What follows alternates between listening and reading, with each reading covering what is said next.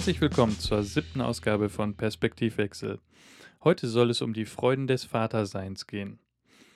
Ich muss sagen, bevor die Kleine vor nunmehr zweieinviertel Jahren geboren wurde, habe ich mir viele Gedanken gemacht. Die Gedanken waren allerdings eher in dem Bereich, wie kann ich die Kleine wickeln? Wird sie mir irgendwann mal aus dem Arm fallen? Und werde ich sie aus Versehen irgendwann mal über den Haufen laufen? Das waren so die Hauptfragen, die ich ja, mir selber gestellt habe. Die Praxis sieht meistens anders aus. Im Krankenhaus musste ich schon früh anfangen, die Kleine zu wickeln und habe auch festgestellt, dass das eigentlich nicht so das große Problem ist. Das größte Problem war für mich allerdings da, dass wenn etwas Großes in der Windel war, meine Nase manchmal etwas zum Kollabieren neigte, sagen wir mal so. Und zwar ist es ja zu Beginn noch nicht ganz so schlimm wie, ja, ja, sagen wir mal so mit ungefähr einem Jahr oder einem Dreivierteljahr. Und darum bin ich auch froh, wie ich auch schon in einer der letzten Episoden mal gesagt habe, dass meine Frau sich hauptsächlich um die großen Windeln kümmert und für mich meistens mal eine kleine Windel übrig bleibt, die ich dann wechseln muss. Ich habe bislang aber auch die Kleine vor dem Kindergarten dann meistens wieder trocken gemacht, mit ihr Zähne geputzt, sie dann wieder trocken gemacht, aber eher weil dann der Ärmel nass war oder der Pulli an sich. Äh, ja, und dann frühstücken und dann habe ich sie meistens zu meinen Schwiegereltern runtergebracht, die sich dann um die Verbringung der Kleinen zur Kita gekümmert haben.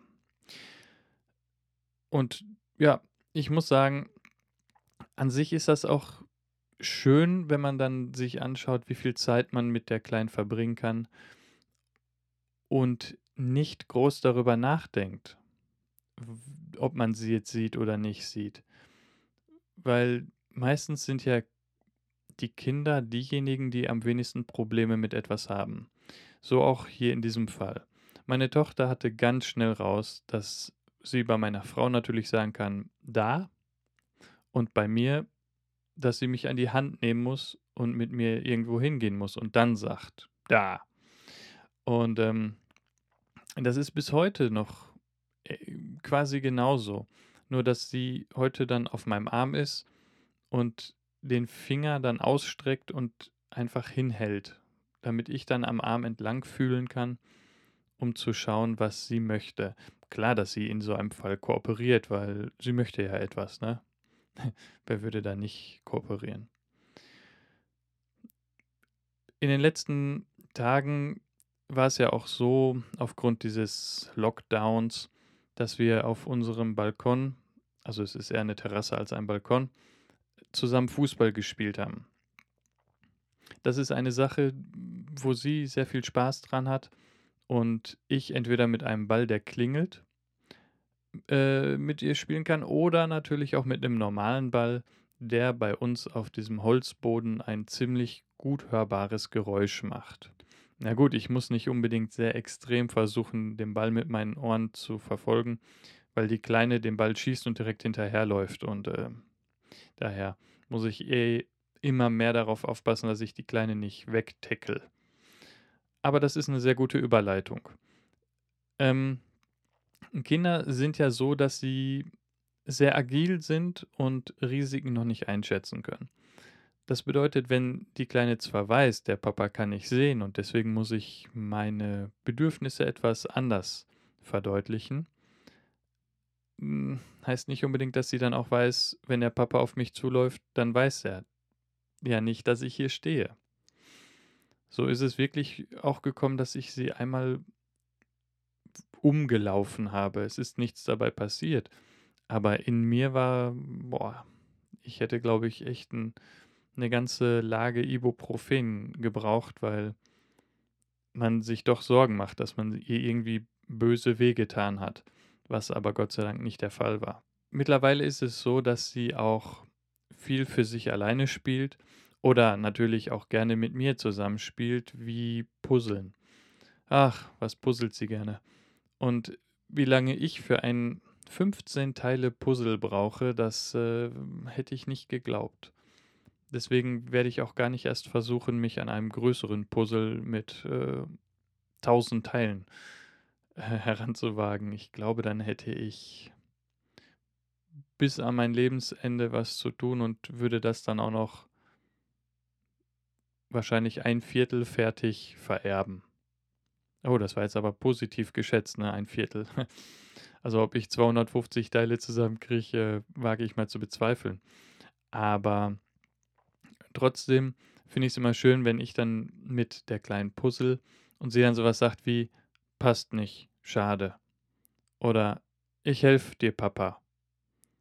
Oder lass das. Ach, das sagt sie so oft, lass das. Äh, das ist wirklich dieses Alleine machen wollen. Aber auch dann als Vater dann zu sagen, okay, dann mach. Aber zu wissen, ich sehe dich nicht und kann dich nicht unbedingt, ja, behüten vor irgendwelchen Fehlern. Beim Treppe hochgehen zum Beispiel kann ich ihr ja auch nicht permanent die Hand geben, weil sie es einfach nicht möchte. Dann versucht man natürlich einen Kompromiss zu finden, aber hm, das Vertrauen in das eigene Kind ist, glaube ich, das A und O der ganzen Geschichte. Und da habe ich sehr lange für gebraucht, diese Verantwortung nicht abzugeben, aber es ein wenig entspannter zu sehen. Weil in den zwei, ein Viertel Jahren ist eigentlich nichts wirklich geschehen, wo man sagen müsste, das wäre anders gelaufen, wenn ich hätte sehen können. Na, ne? also auch sehende Menschen laufen ihre Kinder mal um. Oder wenn man mal hört, und das passiert ja wohl echt nicht so selten, dass ein Kind vom Wickeltisch fällt. Da muss ich sagen, habe ich eine Methode für mich halt gefunden, dass ich einfach sage, ich wickel sie auf den Boden.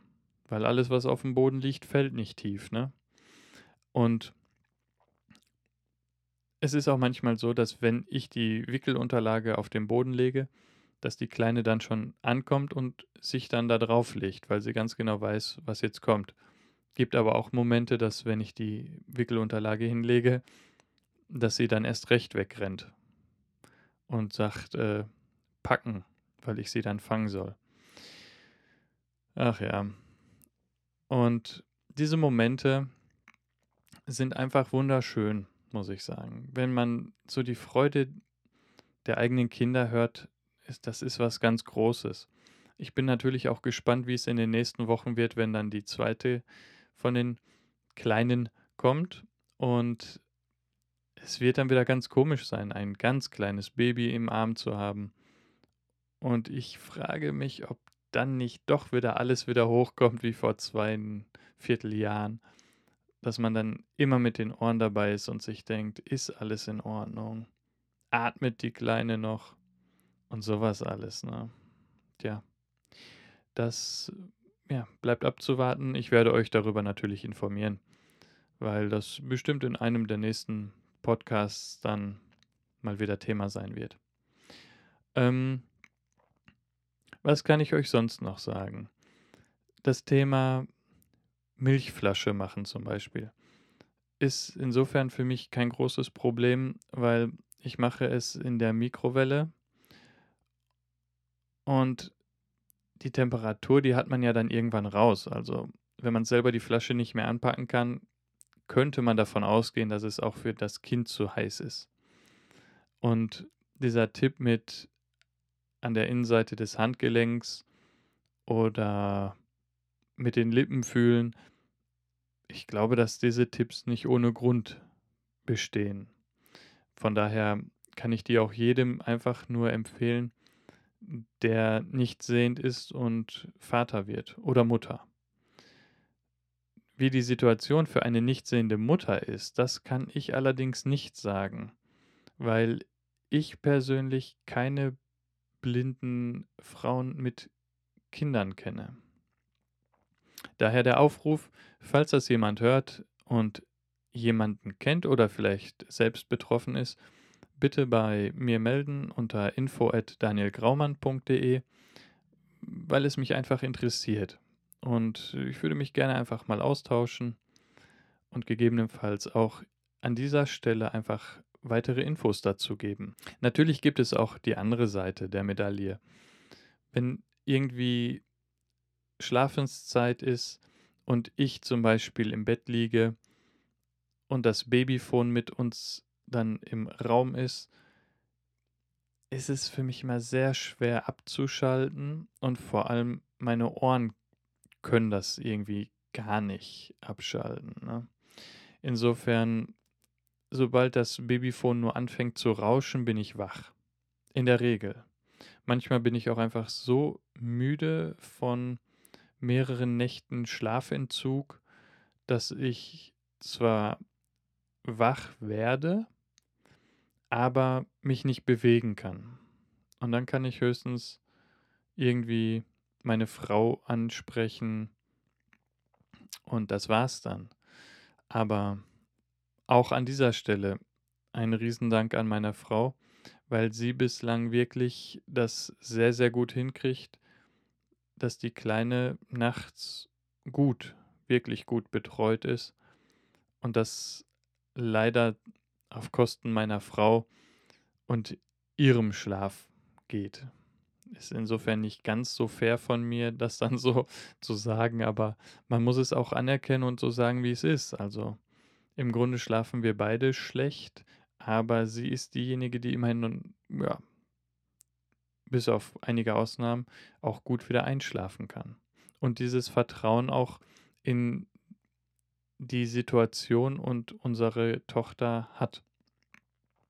Von daher kann ich von ihr noch eine ganze Menge lernen und möchte an dieser Stelle auch nochmal ausdrücklich Danke sagen und wünsche euch erstmal einen guten Start ins Wochenende. Übrigens eine kleine Vorschau auf die nächsten Folgen. Ich werde meine Arbeitsweisen im Studio etwas umreißen, weil es kam eine Anfrage, wie ich im Studio arbeite mit Soft und Hardware. Außerdem habe ich noch vor, ein ja, Gruppengespräch quasi mit zwei Kollegen von mir zu führen.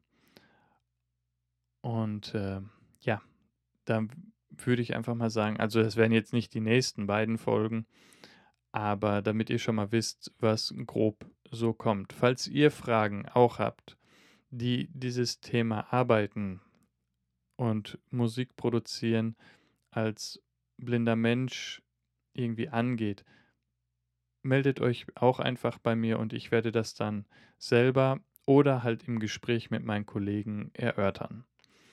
Okay, das war's für heute. Ich bin raus und sage ciao.